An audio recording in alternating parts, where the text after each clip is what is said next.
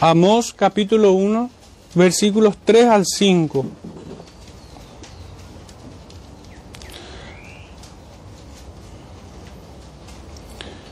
Dice así la palabra del Señor.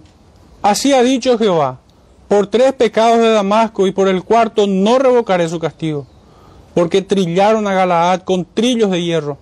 Prenderé fuego en la casa de Hazael y consumirá los palacios de Ben Hadad. Y quebraré los cerrojos de Damasco y destruiré a los moradores del valle de Abén y los gobernadores de Bet Edén y el pueblo de Siria será transportado aquí, dice Jehová. Pueden sentarse, hermano. El Señor bendiga su palabra en medio nuestro y me ayude a predicar con verdad en este tiempo.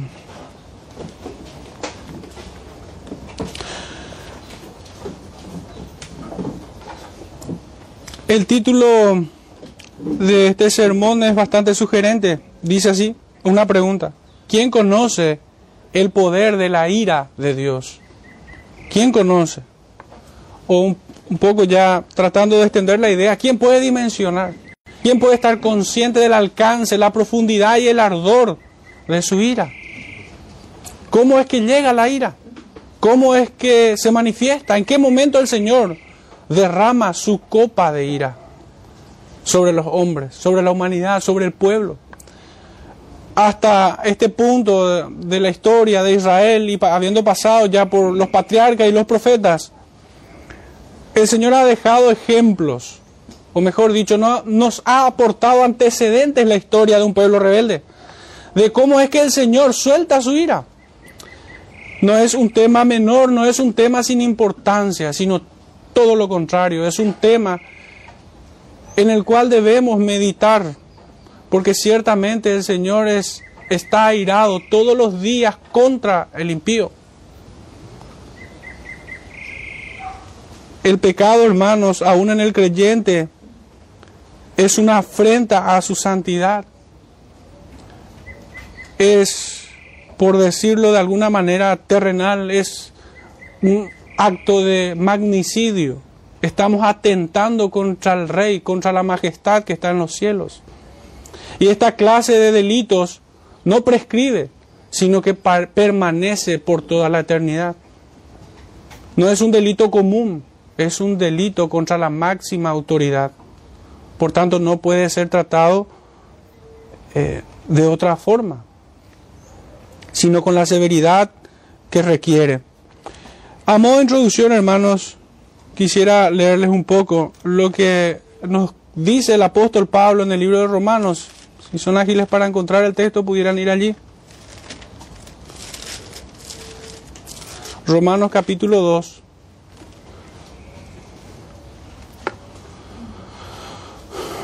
perdón, capítulo 1, versículos 18 en adelante. Porque la ira de Dios se revela desde el cielo contra toda impiedad e injusticia de los hombres, que detienen con injusticia la verdad. Porque lo que de Dios se conoce les es manifiesto, pues Dios se lo manifestó. Porque las cosas invisibles de Él, su eterno poder y deidad, se hacen claramente visibles desde la creación del mundo, siendo entendidas por medio de las cosas hechas, de modo que no tienen excusa pues habiendo conocido a Dios, no le glorificaron como a Dios ni le dieron gracias, sino que se envanecieron en sus razonamientos, y su necio corazón fue entenebrecido.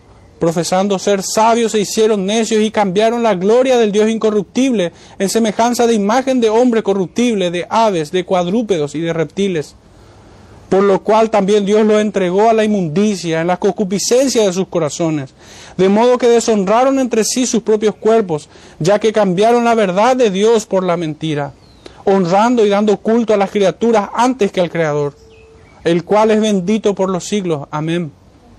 Por esto Dios los entregó a pasiones vergonzosas, pues aún sus mujeres cambiaron el uso natural por el que es contra naturaleza y de igual modo también los hombres, dejando el uso natural de la mujer, se encendieron en su asivia unos con otros, cometiendo hechos vergonzosos hombres con hombres y recibiendo en sí mismos la retribución debida a su extravío.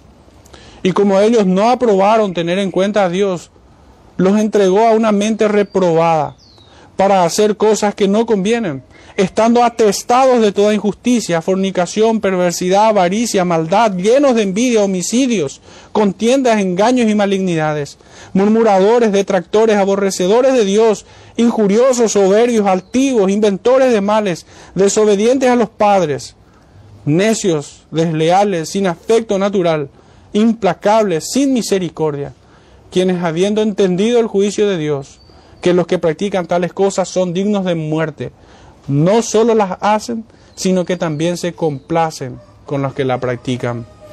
Hermanos, en esta extensa exhortación del apóstol Pablo encontramos perfectamente los pecados de aquellos pueblos, de aquellos seis pueblos paganos que el Señor trae ante su estrado en juicio. Y también a, los dos reinos que en, este, en ese momento, en ese punto de la historia estaban divididos, el reino del sur y el reino del norte. Judá e Israel. Estaban divididos y, básicamente arraigo o los identifico más fuertemente, si bien ellos estaban atestados de todos estos pecados que están acá. Lo que marcadamente el Señor denuncia, porque ¿cuál es la denuncia que hace el Señor en contra de Damasco, en contra de Siria? Que estos habían trillado, dice, con trillos de hierro a los de Galaad. Y si ustedes estaban leyendo la, la cita de Romanos, en el verso 31 habla de aquellos quienes son desleales, sin afecto natural, implacables e inmisericordiosos, sin afecto natural. Eran demonios crueles estas personas, se comportaban de tal manera. Como suelo decir, muchos hombres han avergonzado a los demonios porque han superado la medida de su maldad. Muchos hombres. Y estos sin dudas estaban en esa competencia en el podio. Eran hombres muy malvados, muy perversos, que no le bastaba con dominar al enemigo, sino que lo trillaban así como se muele una semilla en el molino. De esa manera, ellos pasaron por encima de los habitantes de Galaad, que vamos a ver que, que son que fueron poblados, sus habitantes eran descendientes de la tribu de Rubén y de Gad. En este primer punto, hermanos, y esto canta el versículo 3, acusaciones contra los crueles e implacables. Y lo digo de manera genérica porque ciertamente esto tuvo un cumplimiento temporal en aquellos días, pero este es el juicio de Dios, porque Dios no cambia su juicio, Dios no cambia su animaversión hacia el pecado, hacia el impío, Dios no cambia su repulsión hacia el pecado sino que él más bien dice que todo pecado tiene su justa retribución. Y que en este caso, en la cita de Romanos, como hemos visto, el castigo del pecado, como bien dice uno de los antiguos, es el pecado. Dios los entregó a una mente reprobada. Dios los entregó a una inmundicia para que ellos pecasen. Dios le dejó libre en sus miserables vidas para que se rebelaran aún más y más y llenaran la copa de ira que iba a rebosar desde este momento.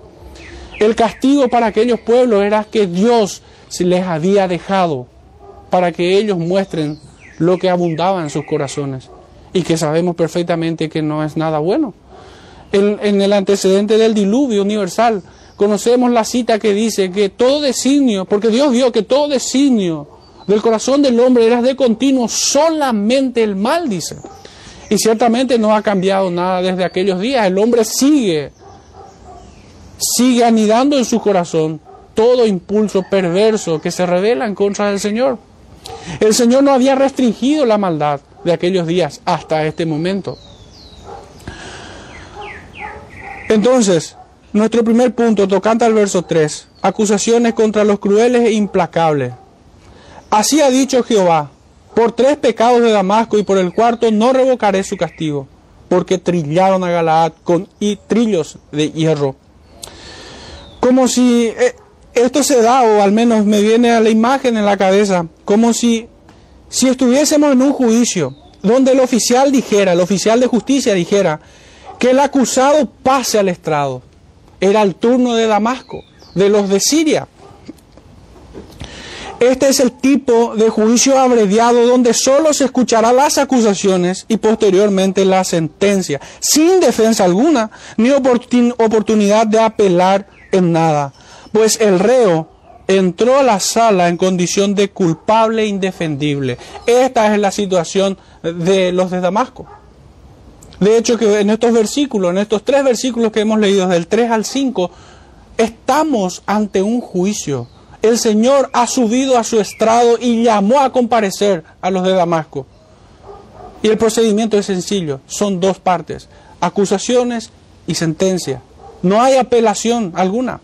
No hay nadie quien pudiera defender, no solamente a los de Galaad, sino a todo hombre que fuesen como ellos, excepto que en el nombre de Cristo se presentara alguno.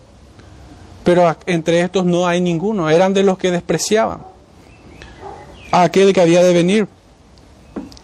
Pudiera parecer un tanto contradictorio que el profeta, siendo comisionado a predicar contra Israel, en los primeros dos versículos tenemos esto y, hemos desarrollado este punto en el sermón anterior. Fue comisionado a predicar contra Israel y pudiera parecer contradictorio. Pues a partir de aquí comienza a desplegar su primer oráculo contra Damasco, capital de Siria. Sin embargo, esto tiene una explicación. El profeta comunica de esta manera que el castigo comenzaba a avanzar hacia Israel. Este es el juicio que es anunciado. El profeta empieza a predicar, empieza a decir los oráculos del Señor, pasando por los seis pueblos paganos, llegando a Judá y finalmente rematando con Israel. Jehová decidió traer a juicio a todas las naciones y él llama a quien quiere y en el turno en que quiere. Si bien todas las naciones serán llevados a juicio delante de él, el profeta nos presenta a un solo juez y ante su tribunal serán citados sin distinción alguna los israelitas, así como los moabitas, y dumeos y todas las naciones paganas de sobre la tierra. De esta manera también el profeta procura despertar a los israelitas e inducirlos a un autoexamen. Este juicio a Damasco es un tiempo de gracia. Recordarán, hermanos, que en los primeros capítulos de Génesis, cuando Caín mata a su hermano y de esta manera se hace culpable ante Dios por la sangre derramada a su hermano, el Señor le increpa diciéndole qué cosa. ¿Dónde está tu hermano? ¿Acaso ese no era un tiempo de gracia en el cual el corazón del pecador arrepentido debiera ser confrontado y humillarse ante el trono de Dios y rogar misericordia. Por tanto, el juicio de Dios aquí ante Damasco era un tiempo de gracia para Israel. Israel tenía que haber visto que Dios no iba a dejar pasar ningún pecado, que Él no podía ser burlado y que no hay diferencia entre los de Damasco y ellos. Era un tiempo de gracia para que estos israelitas atendieran al juicio y sean alertados de la severidad con la que serían juzgados. Esto constituye, como bien hemos dicho, un tiempo de gracia, gracia sobre gracia, un tiempo extra para que ellos se arrepientan. Aunque sin duda la mayoría de ellos terminarían endurecidos aún más, como impenitentes irreconciliables, que festejaban la desgracia ajena sin considerar la suya propia, que ya estaba cerca. Hermanos, esta es una conducta muy natural del hombre. El hombre perverso se goza con la desgracia ajena, se goza con la maldad que le ocurre a otras personas. Festeja incluso, convierte eso que es una vergüenza en su gloria personal, en su triunfo. Ese es el corazón caído que se goza con la desgracia ajena. Y muchos de estos israelitas iban a incubar aún más maldad en esta circunstancia, lejos de temer ante el tribunal de Dios. Ellos se mofaban de la desgracia de otros. Pero ciertamente para unos pocos, para el remanente que aún estaba en aquellos pueblos, porque ciertamente Dios tiene remanente en muchos pueblos, porque el Señor cumplirá su promesa dada a Abraham que tendrá muchos descendientes de toda lengua, tribu y nación. Y esta es una promesa que se ratifica una vez más en el Nuevo Testamento, pues el Señor cumplirá su promesa. Y aún en medio de aquellos pueblos más terribles como los de Siria, Dios tenía sus escogidos, aún sobre aquellos pueblos tan blasfemos e idólatras como los israelitas, que fornicaban una y otra vez y adulteraban con los Baales a pesar de que Dios lo había desposado. Aún así Dios tenía remanente en medio de todos los pueblos. Qué extraño es el corazón del hombre que ve la misericordia de Dios como oportunidad para seguir pecando. Como si la misericordia de Dios sea una extensión de libertinaje para sus vidas. Ciertamente el hombre es necio en su propia opinión. Y cuando ve el juicio de otro debiera temer, porque no hay diferencia entre ellos y nosotros. Pero esto sin duda alguna constituye un caso en contra de aquellos de Damasco. Dios ciertamente quería juzgar a los de Damasco, no solamente dejar una enseñanza para los de Israel, digamos que esto era un efecto en simultáneo con el juicio de Dios. Dios quería castigar a los malvados y al mismo tiempo era una enseñanza, era un tiempo de gracia para los israelitas. El texto nos dice que por tres y por el cuarto pecado no revocaré, no revocaré su castigo, dice. ¿Qué significa aquellos? No significa que el Señor esté inventariando una lista de pecados, no. El Señor no está señalando a alguno en particular o varios. No, no, no. No está haciendo una lista de pecados, sino que esto más bien significan estas palabras la maldad irrevocable e incurable de aquellos hombres. Nos muestran que pecado tras pecado ellos se endurecían. Es una forma de decir, un recurso literario para expresar la idea de que ellos pecan y siguen pecando impenitentemente por tres y por cuatro pecados. No es que si ellos tenían tres pecados Dios iba a revocar su castigo. No, no, no. La idea que transmite aquí es que ellos pecaban y pecaban y pecaban y estaban decididos a permanecer en su pecado, así como lo hacía Israel en los tiempos de Jeroboam. Aquel que hizo pecar a Israel, dice, y ellos persistían en los pecados de Jeroboam. De hecho, que una parte de la historia de los reyes de Israel dice, e hizo lo malo ante los ojos de Jehová.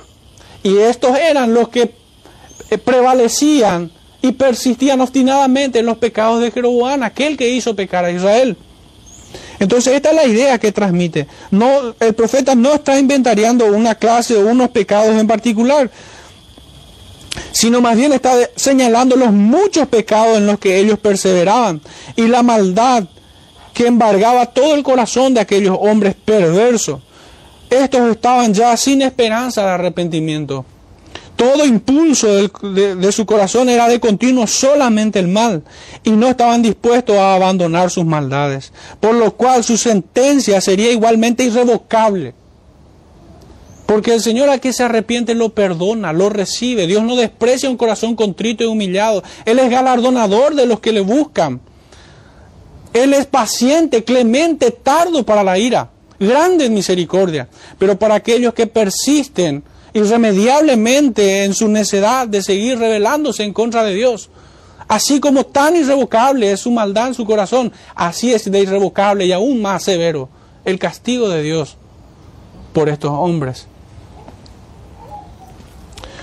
De hecho que siempre me gusta recordar cada vez que tengo oportunidad que en mi consideración el último pecado que comete el hombre es es quebrantar aquel mandato del Señor que nos da a través de sus apóstoles, que es que Dios manda a que todo hombre se arrepienta. Y aquel hombre que parte de esta vida sin haberse arrepentido quebrantó este último mandamiento. La impenitencia, hermanos, convierte al hombre en algo peor que un demonio. De hecho, el hombre impenitente tiene peor suerte que el demonio. Porque imagínense la desgracia de, un hombre que teniendo la oportunidad de venir a Cristo y no ser condenado es tan miserable que desprecia a Cristo y decide ir en la habitación de los demonios, en el infierno. Es verdaderamente terrible. Cuando leemos aquí que trillaron a Galaad con trillos de hierro. Como habíamos dicho, no intenta citar varios pecados, sino que está mostrando la cúspide de su maldad, aquello que realmente era más abominable, un pecado que pudiera representar toda la maldad con la que ellos pecaban. Era sinceramente inmisericordes, eran implacables, eran malvados, que no le bastaba con someter al enemigo, sino que tenían que destruirlos y reducirlos a polvo y ceniza. Dios, por tanto, los castigará por su monstruosa crueldad para con los habitantes de Galaad. Decíamos que estos eran descendientes de la tribu de Rubén y de Gad. Por tanto, esto es simplemente el pináculo de todas sus perversiones. Si bien Jehová soporta por mucho tiempo a los transgresores, mostrando así su inmensa longanimidad, no cobrándose venganza de, forma inmediata. Estos habían rebosado la copa de ira de un juez justo que no tomará por inocente al culpable y que ahora sería vertida sobre Damasco, pues habían colmado su paciencia. La cita de Romanos, hermanos, en el capítulo 9 nos muestra esto que el Señor hace y que hizo con los de Damasco. Romanos 9, 22 nos dice, y que si Dios queriendo mostrar su ira y hacer notorio su poder, soportó con mucha paciencia los vasos de ira preparados para destrucción. Hermanos, curiosamente muchos entienden que la paciencia es una expresión de debilidad nada más alejado de la verdad. La paciencia es un signo de fortaleza, de poder. Fíjense, el Señor soportó con mucha paciencia los vasos de ira. Y en su tiempo, el Señor cobraría venganza. En un sentido, el castigo de la maldad de aquellos hombres es que el Señor les daba tiempo para seguir pecando y colmar su paciencia y rebasar el límite de sus perversiones. Y allí es cuando el Señor decide juzgar a estos hombres. Ya cuando no iban a tener excusa, porque dígame si la naturaleza humana eh, no nos lleva muchas veces que cuando hemos fallado una vez no nos sentimos tan culpables. Cuando fallamos dos veces, un poco más. Tres veces, un tanto más culpable. Pero cuando hemos pecado miles y miles de veces en el mismo hecho, ¿cómo pudiéramos ya excusarnos? Como si el Señor nos quitara ese argumento falaz de que no hemos sido culpables por haber tropezado una vez, o dos veces, o tres veces. No, sino que ellos llegaron, colmaron la medida de sus pecados. Por esto estos de Damasco no tenían oportunidad alguna de defenderse. Y aún así, el hombre es insolente tal como lo fue Caín. Porque cuando el Señor le pregunta, ¿dónde está tu hermano? Él le dice, ¿acaso soy yo guarda de mi hermano? Pues así de insolente es la naturaleza humana. Que no respeta ni siquiera la autoridad del que está sentado en el trono celestial. De su hacedor, de su creador. El texto nos dice, no revocaré mi castigo esto significa que no apaciguará su furor, que no será propicio, sino que los pisoteará, los quebrará y los hollará. Sin aplacar su ira, los triturará con gran aflicción. Y ciertamente, así como su maldad se cobró la vida, el dolor y las tribulaciones de aquellos de, descendientes de Rubén y de Gad, de la misma manera el Señor les devolvería el favor. Y esta es una verdad en el Nuevo Testamento. Hebreos 2.2 nos dice esto, que todo pecado recibirá su justa retribución.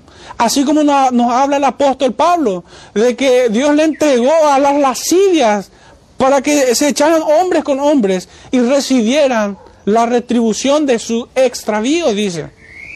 Y ciertamente las enfermedades que, que atraen Las perversiones sexuales son bastante típicas, son bastante puntuales. Es justo lo que le ocurre al hombre. De la misma manera, esto que dice aquí, no revocaré mi castigo, en el original hebreo significa esto mismo, vuelvo a repetir, que el Señor no apaciguará su furor, no será propicio a ellos, sino que los pisoteará, los quebrará y los hollará sin aplacar su ira, los triturará con gran aflicción. Nuestro segundo punto, hermanos, aquí es tocante ya al versículo 4 y 5, que vuelvo a leer. Prenderé fuego en la casa de Hazael y consumirá los palacios de Ben Hadad, y quebraré los cerrojos de Damasco, y destruiré los moradores del valle de Abem, y los gobernadores de Ben Edén, y del pueblo de Siria será transportado aquí, dice Jehová. El segundo momento en este juicio es cuando el Señor dicta sentencia y da a conocer su castigo. Fueron hallados culpables y ahora iban a recibir el castigo del Señor. Una justa retribución como sentencia es nuestro subtítulo.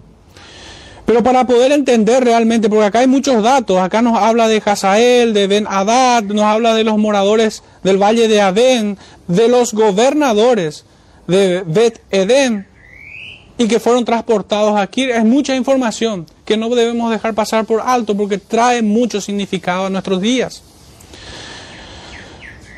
Para ello, hermanos, debemos ir a algunos antecedentes. Quisiera que me acompañen al libro de Segunda de Reyes.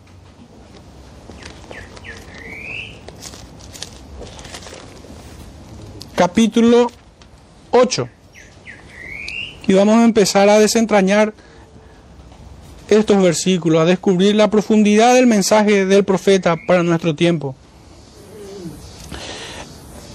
Segunda de Reyes, capítulo 8 fui a Primera de Reyes, perdón. Versículos 9 al 13. Dice así. Tomó pues Hazael, el mismo Hazael que está citado por Amos, en su mano un presente de entre los bienes de Damasco, cuarenta camellos cargados, y fue a su encuentro, y llegando se puso delante de él. Y dijo, tú, tu hijo Ben Hadad, rey de, Siria, me ha enviado a ti diciendo, sanaré de esta enfermedad. Y Eliseo le dijo, ve, dile, seguramente sanarás. Sin embargo, Jehová me ha mostrado que él morirá ciertamente. Y el varón de Dios le miró fijamente a Hazael y estuvo así hasta hacerlo ruborizarse. Luego lloró el varón de Dios. Entonces le dijo Hazael, ¿por qué llora mi señor? Y él le respondió, porque sé el mal que harás a los hijos de Israel, a sus fortalezas pegarás fuego, a sus jóvenes matarás a espada, y estrellarás a sus niños, y abrirás el vientre de sus mujeres que estén encintas. Y Hazael dijo, pues, ¿qué es tu siervo, este perro, para que haga tan grandes cosas? Y respondió Eliseo, Jehová me ha mostrado que tú serás rey de Siria y Hazael se fue y vino a su señor, el cual le dijo, ¿qué te ha dicho Eliseo? Y él respondió, me dijo que seguramente sanarás. Al día siguiente, tomó un paño y lo metió en agua, y lo puso sobre el rostro de Ben Hadad y murió. Y reinó Hazael en su lugar. Cometió asesinato. Hazael mató a su rey, Ben Hadad, y él quedó en su lugar para reinar. Este rey había sido visto o había sido revelado por Dios a su profeta Eliseo. Y esto lo iba a cumplir, fíjense lo que iba a hacer. Hasta este punto de la historia, Hazael no le había hecho nada a Israel. Pero sin embargo,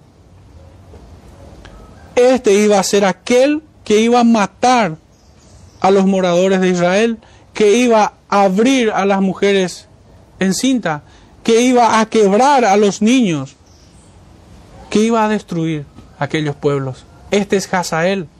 Ahora nosotros, cuando volvamos a leer que Jehová dicta su sentencia de prender fuego a la casa de Hazael, tiene mucho significado. El Señor se estaba cobrando la maldad de este hombre y así también la de Ben Hadad. pero este es otro punto. En el capítulo 12 del mismo Segunda de Reyes, versículos 17 y 18 dice así. Entonces subió Hazael, rey de Siria, y peleó contra Gat, y, la tomó. Y se propuso Hazael subir contra Jerusalén. Por lo cual tomó Joás, rey de Judá, todas las ofrendas que habían dedicado Josafat y Jorás y Ocosía, sus padres, reyes de Judá, y las que él había dedicado, y todo el oro que se halló en los tesoros de la casa de Jehová y en la casa del rey, y lo envió a Hazael, rey de Siria, y él se retiró de Jerusalén. Tomó como trofeos de guerra los utensilios del templo. Y en el capítulo 13, versículos 4 al 7, nuestro último antecedente, que vamos a tomar. Dice así, mas Joacás oró en presencia de Jehová y Jehová lo oyó, porque miró la aflicción de Israel, pues el rey de Siria los afligía. Y dijo, y dio Jehová salvador a Israel. Y salieron del poder de, de los sirios, y habitaron los hijos de Israel en sus tiendas como antes. Con todo eso, no se apartaron de los pecados de la casa de Jeroboam, el que hizo pecar a Israel. En ellos anduvieron y también la imagen de acera permaneció en Samaria, en el reino del norte.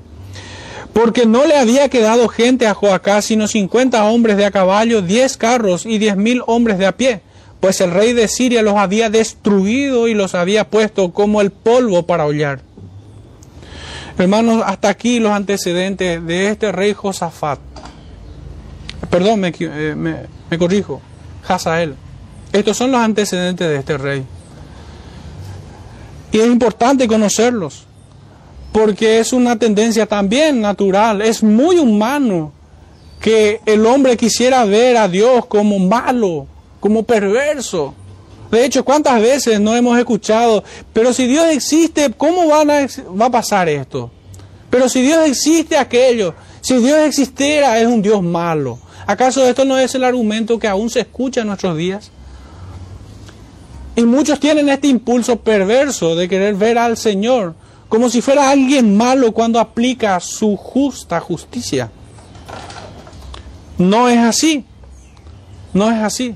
Dios es un juez justo. Resumiendo un poco esto, Eliseo declaró que Hazael sería rey de Siria y él, y, él, y también el destructor de Israel. Luego de asfixiar a Ben Hadad, prenderé fuego, dice, en la casa de Hazael. Nos remita al tiempo de Joacás, como habíamos leído, que reinó sobre Israel en Samaria. Y este hizo lo malo ante los ojos de Jehová durante 17 años que le tocó reinar persistió obstinadamente en los pecados de Jeroboam, hijo de Nadad, el que hizo pecar a Israel. Así se habían ganado con creces el furor de Jehová y los entregó en manos de Hazael, rey de Siria. Hazael en un momento de la historia, hermanos, fue el instrumento de Dios para castigar a un pueblo rebelde que obstinadamente pecaba con la idolatría. Por esto, hermanos, no nos equivocamos al decir que los presidentes y los gobernantes que tenemos hoy son un castigo para un pueblo idólatra como el nuestro. Idolatría que no solamente campea en la secta romanista, sino también la idolatría se ha metido en carpas evangélicas.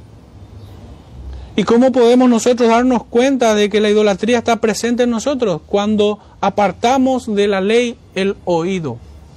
Cuando desatendemos los mandamientos del Señor. Por de facto, hermanos, nuestro ídolo somos nosotros mismos, porque nos convertimos en ley para nosotros mismos. Y aquel que es ley para sí mismo es un idólatra, se adora a sí mismo. El que no sigue la perfecta voluntad del Señor es un idólatra. Y de hecho, uno de los antiguos dice que el corazón del hombre es una factoría de ídolos que penosamente muchos quieren reducir la idolatría simplemente a imágenes de piedra y demás. No. Hay un ídolo sentado en el corazón de cada hombre y es uno mismo. Cuando decide hacer su voluntad y no la que Dios manda. Entonces los reyes, así como Hazael, son instrumentos del Señor para castigar a un pueblo rebelde. Cada pueblo tiene el presidente que se merece en nuestros tiempos. Y si tenemos un presidente perverso, hermanos, que es capaz de leer un texto de Isaías y después decirle al, al vicario de Satanás que se sienta en Roma, felicidad de su santidad, es porque nos merecemos. Este es el presidente que tenemos. Alguien que puede tomarse un tereré a la mañana con los doce apóstoles y a la, tarde, a la tarde tomarse un café con el Sanedrín que iba a crucificar a Cristo. Alguien que sirve a dos señores o que intenta disimularlo. Entonces aquí se sienta un principio incuestionable y alejado de toda discusión. Los reyes que nosotros recibimos son un castigo para un pueblo idólatra.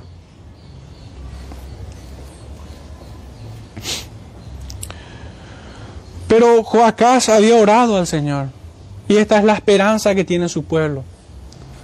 Aquí se encuentra el mandamiento apostólico de orar por aquellos que se sientan en silla de eminencia para que podamos vivir quieta y reposadamente. Así como Joacás oró, hoy el pueblo de Dios debe orar a su Señor, apelar a su misericordia, a su benevolencia, a su paciencia, y nos libre de esta opresión, de esta tiranía de la cual somos ciudadanos. Joacás oró al Señor y fue oído por él, porque el Señor miró la aflicción de su pueblo y les concedió un Salvador. Así escaparon estos israelitas de sus angustias. La escritura sigue diciendo en el verso 4, y consumiré los palacios de Ben Hadad. ¿Y quién era este? Su nombre nos aporta mucho, como todo lo que está escrito en la palabra. Su nombre significa hijo del dios Hadad, que reinó también sobre Siria antes de Hazael, quien, quien fue asesinado por él era también un idólatra consumado. El fuego es el instrumento escogido por Dios para castigar y condenar a estos hombres. Y ya no voy a entrar en toda la concordancia, pero en Génesis 19 nosotros tenemos el castigo ejemplar que recibió Sodoma y Gomorra. En Levítico 10, versículo 2, tenemos el castigo, el fuego que salió de la presencia del Señor para consumir a aquellos que habían presentado fuego extraño. Y hay sí una cita que quisiera leer que no frecuentemente no leemos. En Números capítulo 11, versículo 1 les voy, a leer.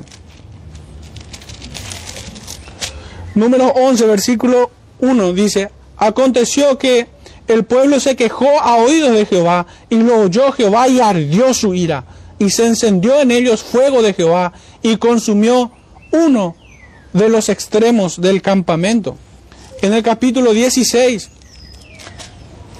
podemos decir que el pecado de aquellos hombres que se quejaban delante de la presencia del Señor era la falta del contentamiento cristiano. Capítulo 16, versículo 35. Estaban lejos de decir con el apóstol que sé vivir en lo mucho y sé vivir en lo poco, sé vivir en la abundancia y sé vivir en la escasez. Eh, estaba lejos de ellos. Capítulo 16, verso 35 dice así. También salió fuego de delante de Jehová y consumió a los 250 hombres que ofrecían el incienso. El Señor realmente toma en serio la adoración. No acepta imaginación de hombre. A la ley y al testimonio, dice el profeta Isaías. Si no fuera así es porque no les ha amenazado. Y agregaría, y seguro serán consumidos en su furor. Esta es la regla. También nos, habla en este sentido el apóstol Pablo en 2 de Tesalonicenses capítulo 1 versos 7 al 8 y en 2 de Pedro 3 versos 10. Es por medio de este instrumento que el Señor derriba la altivez de estos poderosos, por medio del fuego. Decía el texto, prenderé fuego a la casa de Hazael. Los palacios, hermanos, son los estandartes, son los trofeos, son la opulencia, el símbolo de la soberbia de muchos reinos. Pero así también de muchos hombres, sus casas. Buscan aferrarse a algo terrenal en esta tierra y no aquello que es eterno. El Señor pasará con fuego. Es el instrumento que Él escogió para derribar toda soberbia y altivez de aquellos poderosos. Sigue diciendo el texto, y quebraré los cerrojos de Damasco. ¿Cuál es el significado de estas palabras? No es poesía, hermanos. Toda fortaleza será inútil para resistir la diestra del poder de Dios. No podrán resistir ni tampoco huir de su destrucción. Este es el significado de destruiré sus cerrojos o quebraré los cerrojos de Damasco. También sigue diciendo que destruirá a los moradores del valle de Adem. Adem que en hebreo significa vanidad. ¿Se dan cuenta cuán cercanos estamos de Damasco? Cuán cercanos estamos, tan emparentados pudiéramos estar con los de Siria. Que el Señor de manera particular señala a estos moradores del valle de Adem, que vivían en vanidad, en idolatría. De hecho, el valle de Adem pudiera llamarse llanura del pecado y de la idolatría. Así pecaban contra el Señor. Sigue diciendo el texto. Y los gobernadores de Bet Edén, ya entrando en el versículo 5, aproximándonos hacia la recta final de esta cita, cuyo significado, Bet Edén, es casa de placer. Es el pensamiento hedonista de aquellos griegos, que hoy se instaló en la mente de los creyentes. No hemos de escandalizarnos, hermanos, si el mundo vive en sus placeres. Lo más importante es el domingo, es el fútbol. Lo más importante es un paseo. No aquella frase de que mejor me es estar en los negocios de mis padres, es anticuado, es para otro tiempo. Nosotros debemos cuidar nuestra área de confort. Debemos rendirnos culto al Dios del vientre. Ese era el pensamiento de los valles de Abem. Yo sé que les pareció que estaba recitando el diario del día de ayer, porque es nuestra realidad en muchos casos. Y debemos luchar contra todos estos pecados, contra la vanidad que es idolatría, vanidad que significa algo vano, algo que no hace a la gloria del Señor, no trae gloria a su nombre. Y no reduzcamos nuestro compromiso delante del Señor a meramente asistir un domingo. La gloria del Señor ha de ser exaltado todos los días en nuestras vidas. Y sin duda alguna en su día santo, en el día en el que el Señor resucitó. ¿Cuánto significado tiene esto hoy para el creyente? Que su Señor resucitó al tercer día, el primer día de la semana. ¿Cuánto piensa? Porque cuanto más tiempo dedicamos a un pensamiento, es aquello que amamos. Pensamos en aquellos que amamos. Sin embargo, olvidamos aquello que no es importante. ¿En qué se entretiene nuestra mente? Por esto el consejo apostólico es renovado en el espíritu de vuestro entendimiento. ¿Qué nos motiva a peregrinar en esta tierra? ¿Es la gloria de Dios? ¿O es dar culto al Dios vientre? Así pecaban contra Dios entonces.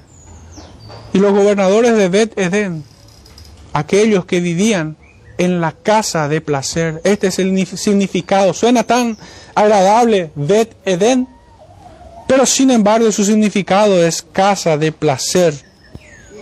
Ni el pueblo ni sus poderosos escaparán al juicio y al castigo de aquel al que todo juicio fue dado a Cristo. Hermanos, recordarán el Salmo 2 que hemos leído al comienzo. Quisiera volver a traer a la memoria. Leíamos, ¿por qué se amotinan la gente y los pueblos piensan cosas vanas? Se levantarán los reyes de la tierra y príncipes y consultarán unidos contra Jehová y contra su ungido diciendo, rompamos sus ligaduras y echemos de nosotros sus cuerdas. El que mora en los cielos se reirá el Señor se burlará de ellos, luego hablará a ellos en su furor y los turbará con su ira. Pero yo he puesto mi rey sobre Sión, mi santo monte. Yo publicaré el decreto, Jehová me ha dicho, mi hijo eres tú, yo te engendré hoy.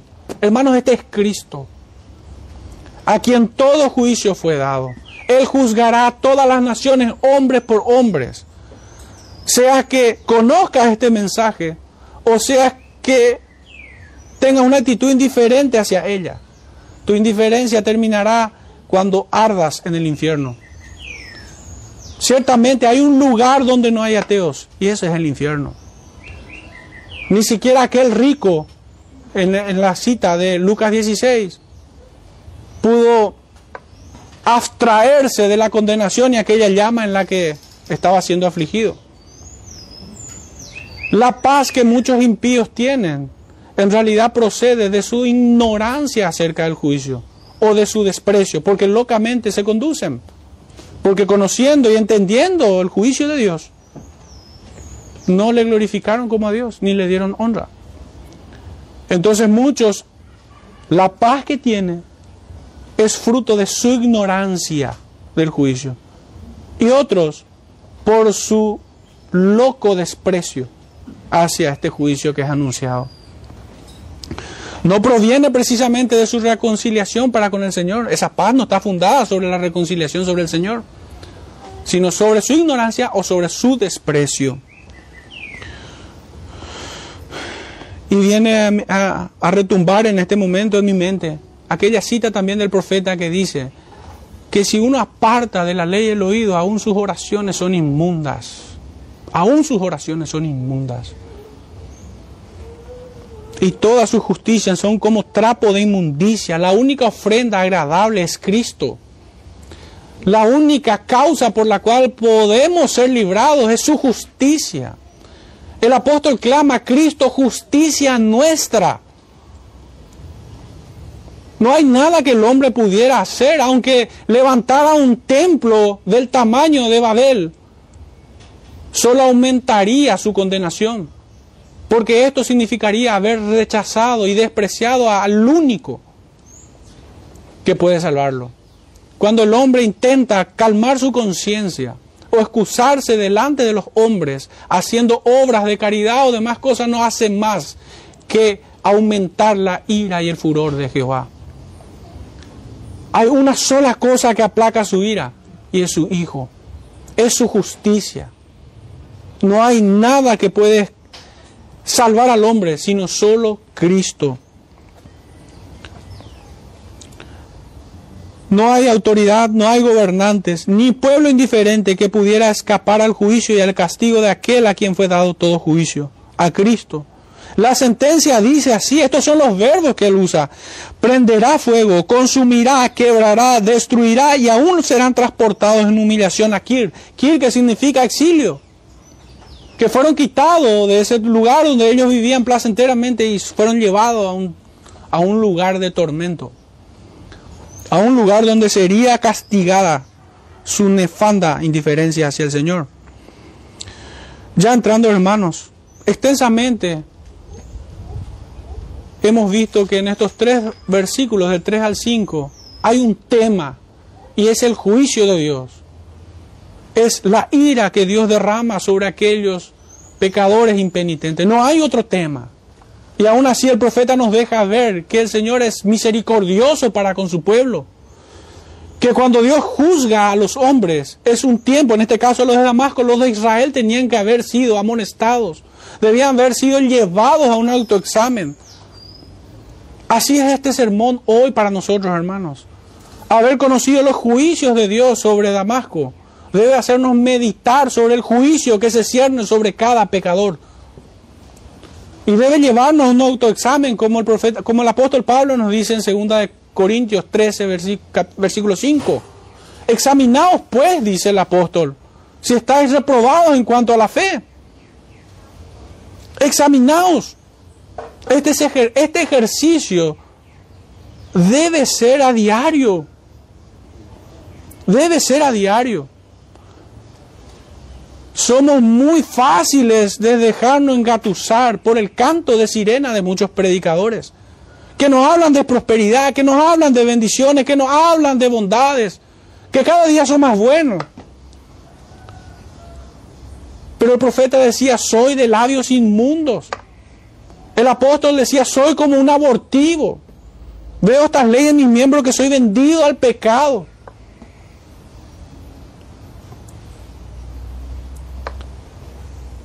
El propósito de estas palabras del profeta para hoy, para esta iglesia y para todos los creyentes a lo largo de la historia hasta que venga Cristo, es que nos examinemos, es que miremos nuestro propio corazón y desterrar toda maldad, toda idolatría, vanidad que hubo en los de Damasco y que pudiera aún albergar nuestros corazones.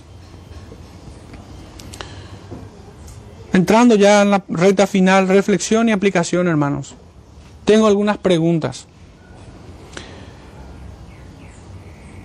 ¿Qué hemos de esperar si nos comportamos con la misma insolencia y descuido ante Dios, así como aquellos hombres de Damasco? ¿Qué hemos de esperar? ¿Un juicio diferente? ¿Hasta cuándo cree el pecador que Dios detendrá su venganza. ¿Hasta cuándo? ¿Hasta cuándo el hombre habitará confiado en sus pecados? En el trono de su corazón. ¿Hasta cuándo? En los evangelios el Señor nos dice de que el rico insensato estaba en sus graneros, diciéndose a sí mismo, deleítate Necio, le dice el Señor, no sabes que esta noche vienen a, a buscar tu alma. ¿Quién conoce su día? Ciertamente la muerte está servida todos los días para nosotros y para todo hombre. ¿Es acaso nuestro tiempo mejor que los de Amós? Creo que no. Creo que la maldad ha mutado de manera monstruosa hoy. Creo que la maldad ha encontrado formas en las que Amós hoy estaría escandalizado, aún más que con los de Damasco.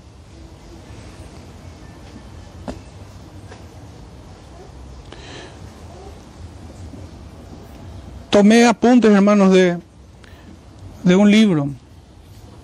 Es uno de los antiguos que escribió Los Diez Mandamientos. Thomas Watson se llama. Y acerca de este tópico, él ha hecho algunas preguntas, yo solamente tomé algunas. Él se pregunta y nos pregunta hoy a nosotros, a través de su pluma, ¿tienes idea de qué se merece el pecador? La respuesta que él da es la ira y la maldición de Dios, tanto en esta vida como en la venidera. Apartados de mí, malditos al fuego eterno, dice el Señor en Mateo 25, 41. ¿Conoce el hombre qué es la ira de Dios? ¿Qué es esta ira?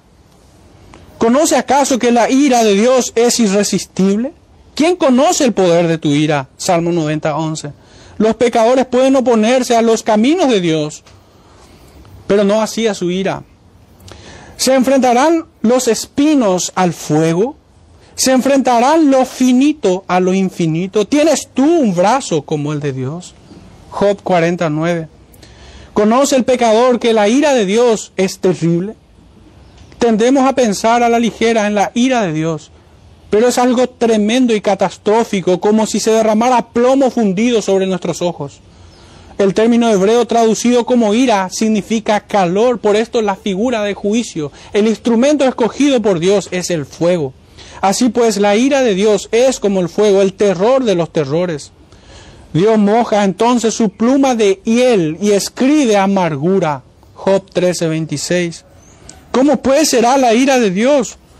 Cuando Dios despliega todas sus fuerzas en batalla contra un pecador, ¿cómo habrá de soportar su corazón? Ezequiel 22:14. La ira de Dios caerá sobre todas las partes de un pecador, sobre el cuerpo, la ira de Dios caerá sobre el alma, inundará su ser.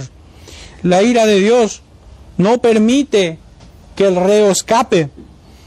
Es constante. El infierno es una morada, un lugar de prisión, no un lugar de descanso. La ira de Dios también es eterna. Así lo dice el texto, fuego eterno, Mateo 25, 41. Mientras los malvados se abrazan en las llamas de la ira, no tienen a nadie que se compadezca de ellos. No habrá uno que llore o derrame una lágrima por ellos. El pecador sometido a la ira no cuenta con nadie que interceda a su favor. La ira de Dios por sobre todas las cosas es justa.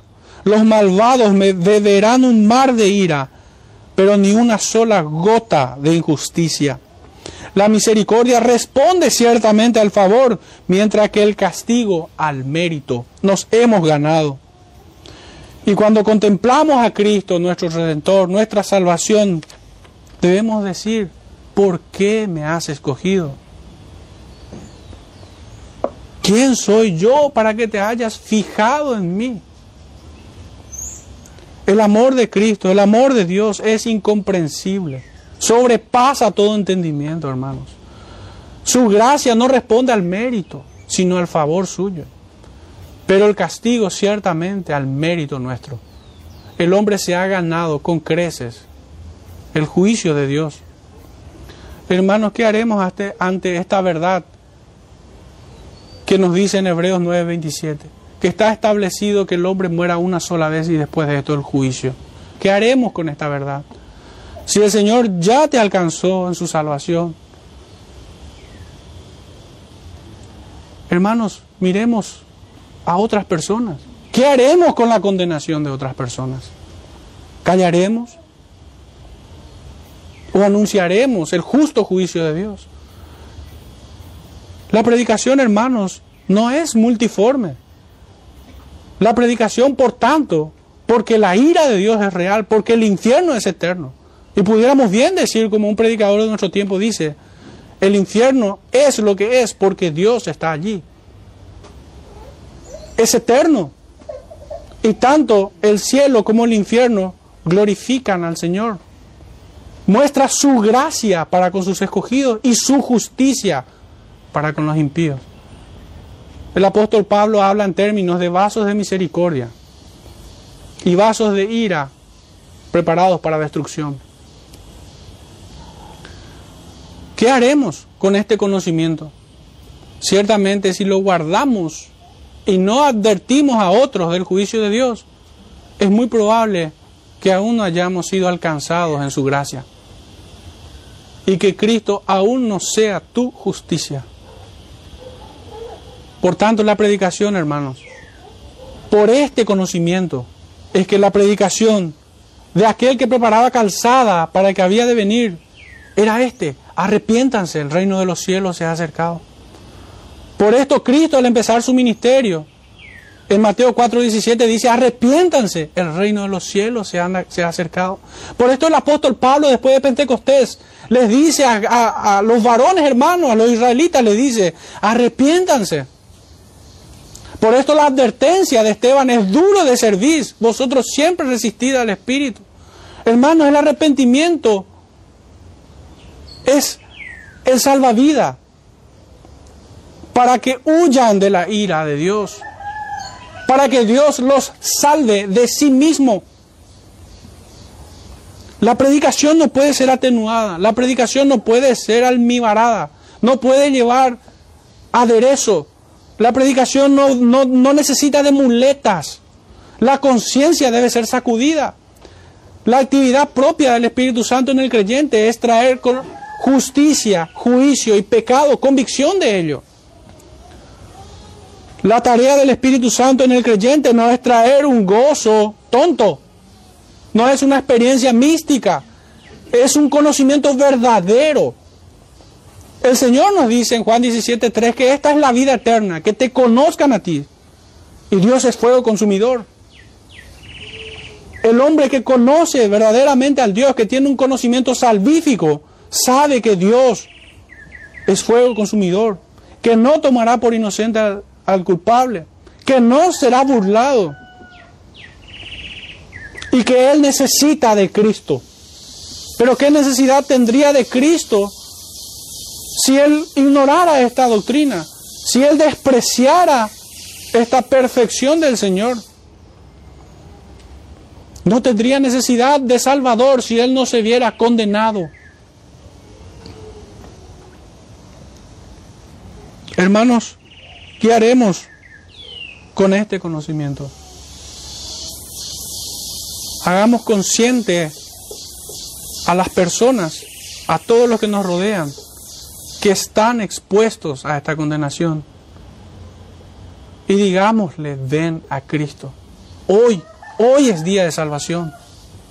Porque nadie conoce si esta noche vienen a pedir tu alma. Hermanos, cerremos este tiempo en oración. Padre Santo, en esta mañana una vez más te damos gracias.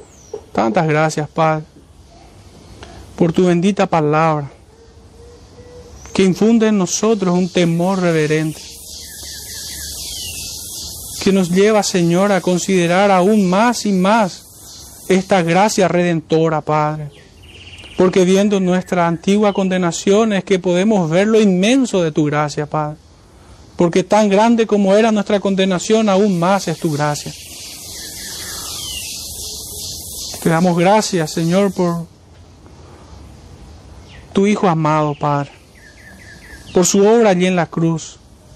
Te rogamos, Señor, que Él sea exaltado en nuestras vidas. Que portemos, Señor, con honra las cicatrices que Él portó que se cumpla en nosotros, Señor, esa bendita promesa del que quiera vivir piadosamente padecerá. Que seamos contados, Señor, como ovejas de matadero, así como tu Hijo amado.